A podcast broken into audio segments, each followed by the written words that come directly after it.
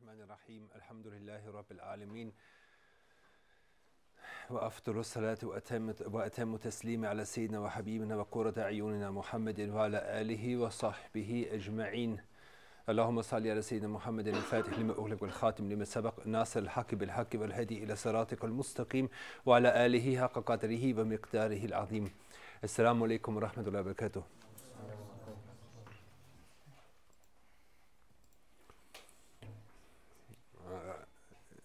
Jetzt in der, in der, in der Rezitation vom Koran wurde äh, eine Eier gelesen, in der, in der beschrieben wird, dass Allah subhanahu wa ta'ala die Seelen in einer Zeit, in einer frühen Vergangenheit äh, sämtliche Seelen aller Menschen versammelt hat und sie gefragt hat, bin ich denn nicht euer Herr? Und die Seelen haben und hat sie, und hat sie bezeugen lassen, dass er unser Herr ist.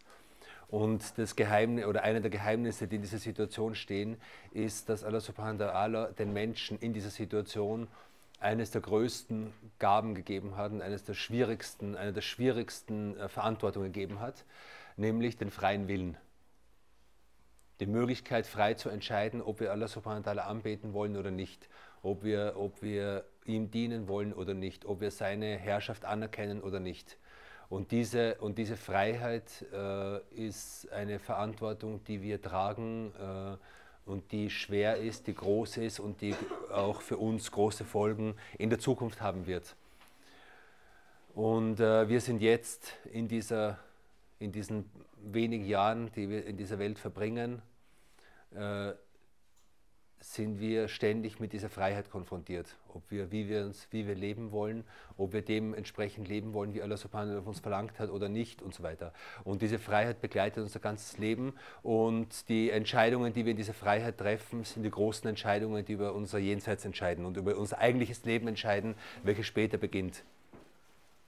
Und das Beste, was man in dieser, in dieser Situation äh, machen kann, ist, sich bewusst zu sein, dass, wir, dass man selbst schwach ist, dass man gefährdet ist, dass diese Reise eine hochgefährliche Reise ist und dass wir Führer auf diesem Weg brauchen, dass wir Helfer brauchen, dass wir Menschen brauchen, die uns den richtigen Weg zeigen. Und äh, und es können Menschen sein, die jetzt leben, die jetzt unter uns sind. Es können aber auch Menschen sein, die schon verstorben sind, aber die ihr Werk in Form von Büchern hinterlassen haben. Und eine der großen, eine der großen Vermächtnisse in diesem Sinn ist das Werk von Imam Rasali und äh, Bücher wie dieses, Eyuhal Walad, O Kind, in dem er auf wenigen Seiten uns Ratschläge gibt, die, wenn wir sie ernst nehmen, äh, äh, unser Leben äh, enorm stützen können. Und wenn wir sie nicht ernst nehmen, dann äh, ist es ein Buch, das wir gelesen haben, äh, wie wir letztes Mal besprochen haben, wie ein, ein, Medikament, das wir zu Hause liegen haben, aber das wir nicht nehmen. Und er, äh, er, im, äh, er hat im, im, äh, in diesen Buchen, in der, was wir in der letzten Stunde gelesen haben, hat er uns den Ratschlag gegeben, äh, sei nicht, also hüte dich davor, bankrott zu sein in Bezug auf gute Handlungen.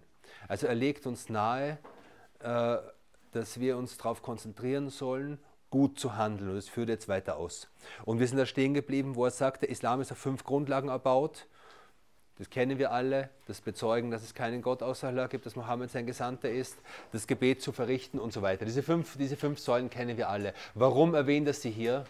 Er erwähnt sie hier, um zu sagen, Leute, passt auf, der Islam ist, hat fünf Grundlagen und diese fünf Grundlagen haben mit Handlungen zu tun, haben mit praktischen Handeln zu tun, haben mit, mit Taten zu tun und ist nicht nur etwas, was im, was im Herzen ist und wo wir sagen, wir, äh, wir glauben und damit ist alles gut und damit gehören wir irgendwie zu einem auserwählten Volk oder so. Nein, es ist diese, die Tatsache, dass der Islam auf fünf praktischen Säulen gebaut ist, heißt, dass wir, diese, dass wir die Ebene unseres Handelns und die Ebene unseres, unseres praktischen Tuns ernst nehmen müssen. Und, äh, und wir sind dort stehen geblieben und wir haben gesagt, ähm, dass auch diese fünf, diese fünf Säulen, die wir alle in- und auswendig können, äh, äh, kennen, und, ja, kennen und können, dass auch diese uns ein Wes schon eine wesentliche Grundlage bieten, äh, wie wir beginnen können, gut zu handeln. Viele Menschen, wenn sie solche Bücher lesen, verzweifeln dran und sagen, ja okay, ich höre das jede Woche und äh, Imam al-Rasali frustriert mich, weil er spricht ständig über Krankheiten und er spricht ständig über, über schwere Dinge und über schlechte äh, Tendenzen, die in uns sind. Aber was soll ich jetzt mit dem Ganzen machen? Hier ist eine praktische Anleitung. Warum? Die Bezeugung, dass es keinen Gott gibt außer Allah. Das heißt, äh, zu bezeugen, wie gesagt, heißt nicht nur es auszusprechen, sondern es wirklich zu bezeugen. Das heißt, Tawhid zu erlernen, das heißt, Aqidah zu lernen, das heißt, Allah, Allah subhanahu wa ta'ala zu denken, über ihn nachzudenken, seiner zu gedenken. Und das sind alles Tätigkeiten, die wir Tag für Tag tun können. Jeder von uns hat die Möglichkeit, sich Zeit freizunehmen, um sein Gottesbewusstsein zu steigern, um seine Erinnerung an Allah subhanahu zu, zu steigern, um sein, um sein Zeugnis, dass Allah subhanahu der eine ist, äh, deutlicher zu machen, stärker zu machen. Das ist ein, eine Handlung, die jeder von uns machen kann. Und die Schritte, also einige Schritte auf diesem Weg sind sehr klar und sind leicht zu erreichen. Nicht alle, aber viele. Das zweite ist das Zeugnis, dass Mohammed sein Gesandter ist. Und das ist etwas, was für uns äh, für uns heute äh, ganz besonders wichtig ist. Äh, heute war, also wir sind jetzt gerade am Ende vom 12. Rabi al-Awwal, äh, nach Meinung der meisten Gelehrten war das der Geburtstag Prophet, des Propheten und es ist ein Anlass für uns, über ihn nachzudenken, ein Anlass, uns an ihn zu erinnern, ein Anlass, uns zu fragen, wie ist unser Verhältnis zu ihm, wie ist unser Wissen über ihn, wie ist unsere Liebe zu ihm, wie ist unsere Sehnsucht nach ihm? Und wenn wir spüren, okay, wir erwähnen seinen Namen, ohne dass sich irgendwas bewegt, ohne dass, irgendwie, ohne dass ich irgendwie Sehnsucht spüre, ohne dass ich irgendwas spüre in mir, dann weiß ich, dass etwas in mir falsch ist. Und dann muss ich halt andere Schritte unternehmen. Aber es ist, es ist jeder soll sozusagen eine Bilanz machen. Wie stehe ich zu meinem Propheten? Wie er zu mir steht, ist klar. Er fürchtet sich um, er, er, er, er sorgt sich um uns, er kümmert sich um uns, er, macht, er, er bittet um Vergebung für uns, er betet für uns, er hat für uns gebetet, er hat uns geliebt, er hat über, über die Menschen, die nach ihm kommen, die ihn nicht gesehen haben, aber ihn trotzdem lieben, hat er gesagt, das sind meine Brüder, in manchen Überlieferungen sind meine Lieblinge. Das heißt, der Prophet hat eine Beziehung zu uns aufgebaut. Und er wird eine Beziehung zu uns aufbauen, auch wieder am jüngsten Tag, wenn er Fürsprache für die Gläubigen einlegt und so weiter. Aber die Frage ist, wie ist unsere wie ist unsere Beziehung? Die Beziehung der meisten von uns zu, zum Propheten ist eine, ist eine sehr trockene Beziehung ist eine sehr mh, mm, schwache Beziehung. Das ist einfach so. Wenn, äh, wenn man das über sich selbst spürt, dann sagt man, okay, es ist, nicht, es ist, es ist normal eigentlich. Warum? Weil wir hören ja selten über, also wir hören, wir hören selten was Bedeutendes über ihn. Wir haben wenig Menschen, die sozusagen dieses prophetische Erbe wirklich leben, dass wir das spüren können und so weiter. Also, dass es so ist, dass unsere Beziehung schwach ist, ist normal, das braucht uns nicht beunruhigen. Aber es soll trotzdem eine Aufforderung sein, dass wir uns mehr bemühen.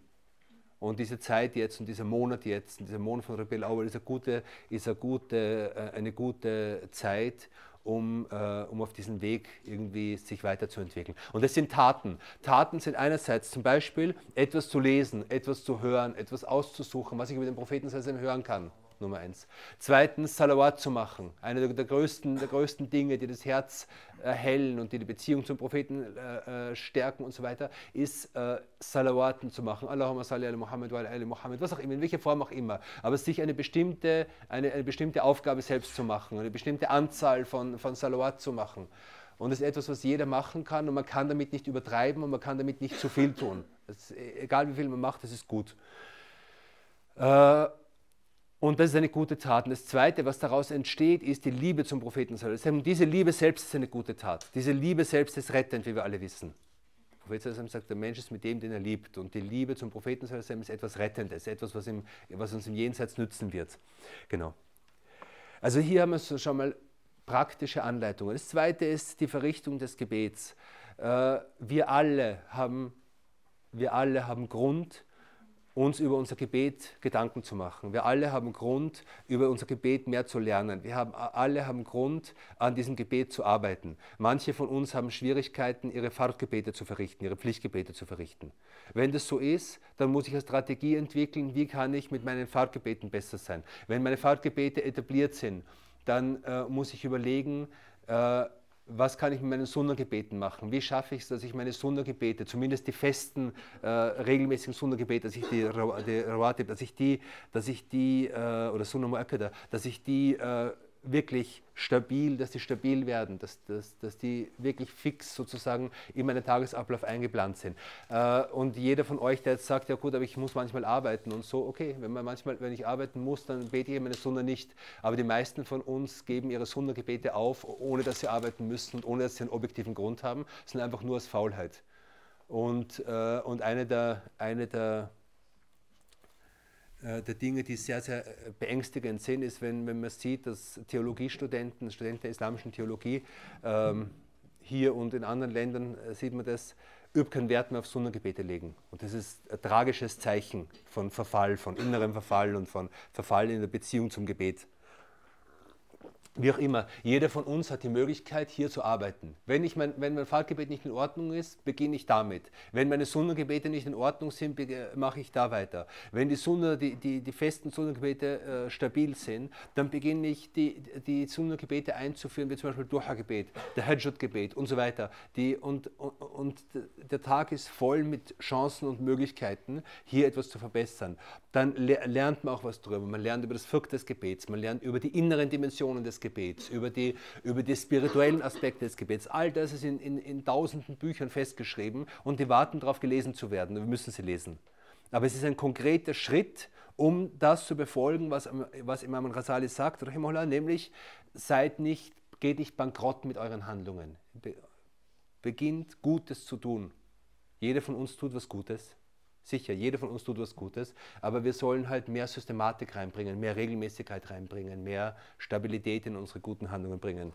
Äh, die Verrichtung der Zakat, äh, haben wir schon gesagt, einerseits äh, die, das Lernen überhaupt der Zakat, das ist ein, ein, ein, Mangel bei den meisten Muslimen, dass die meisten, auch gebildeten Muslimen, keine Ahnung haben, wie man Zakat äh, zu entrichten hat, also wann, wie, warum man Zakat zahlen muss äh, dann das auch tatsächlich zu machen und aber auch, was dann damit zusammenhängt, nämlich Spenden.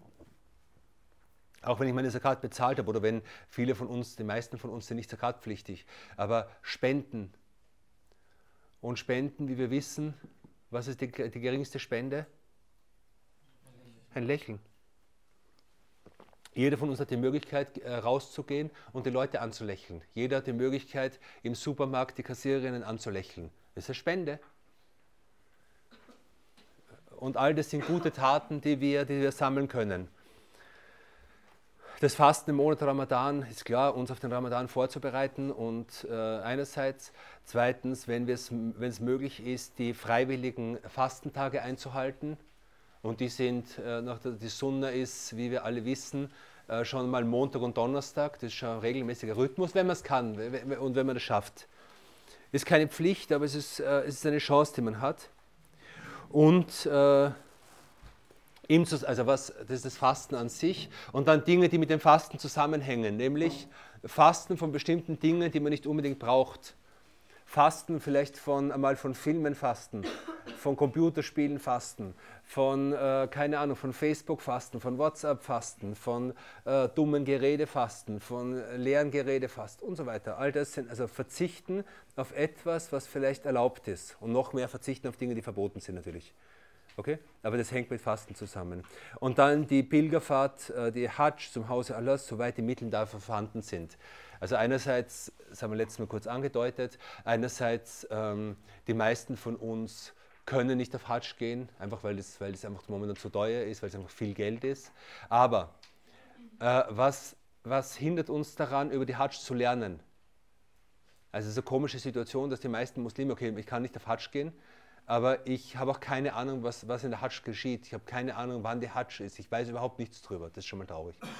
Zweitens, äh, Hajj hat mit Bewegung zu tun. Es gibt keinen Gottesdienst, der, so, der, so, der aus reinen Bewegungen besteht, so wie die Hajj. Und, äh, und die Hajj ist in erster Linie, wie wir wissen, eine Reise. Und auch Reisen ist interessant. Also man überlegt, okay, wohin will ich mich in meinem Leben bewegen? Zu welchen Orten will ich mich bewegen? Zu welchen Menschen will ich mich bewegen? Was sind meine, also nur so als, ich meine jetzt einfach so, so äh, also am Beispiel von Hajj versuche ich jetzt sozusagen bestimmte Handlungsoptionen aufzumachen, die wir haben können, wenn wir sagen, ich möchte gerne gute Dinge tun. Man kann sich bewegen.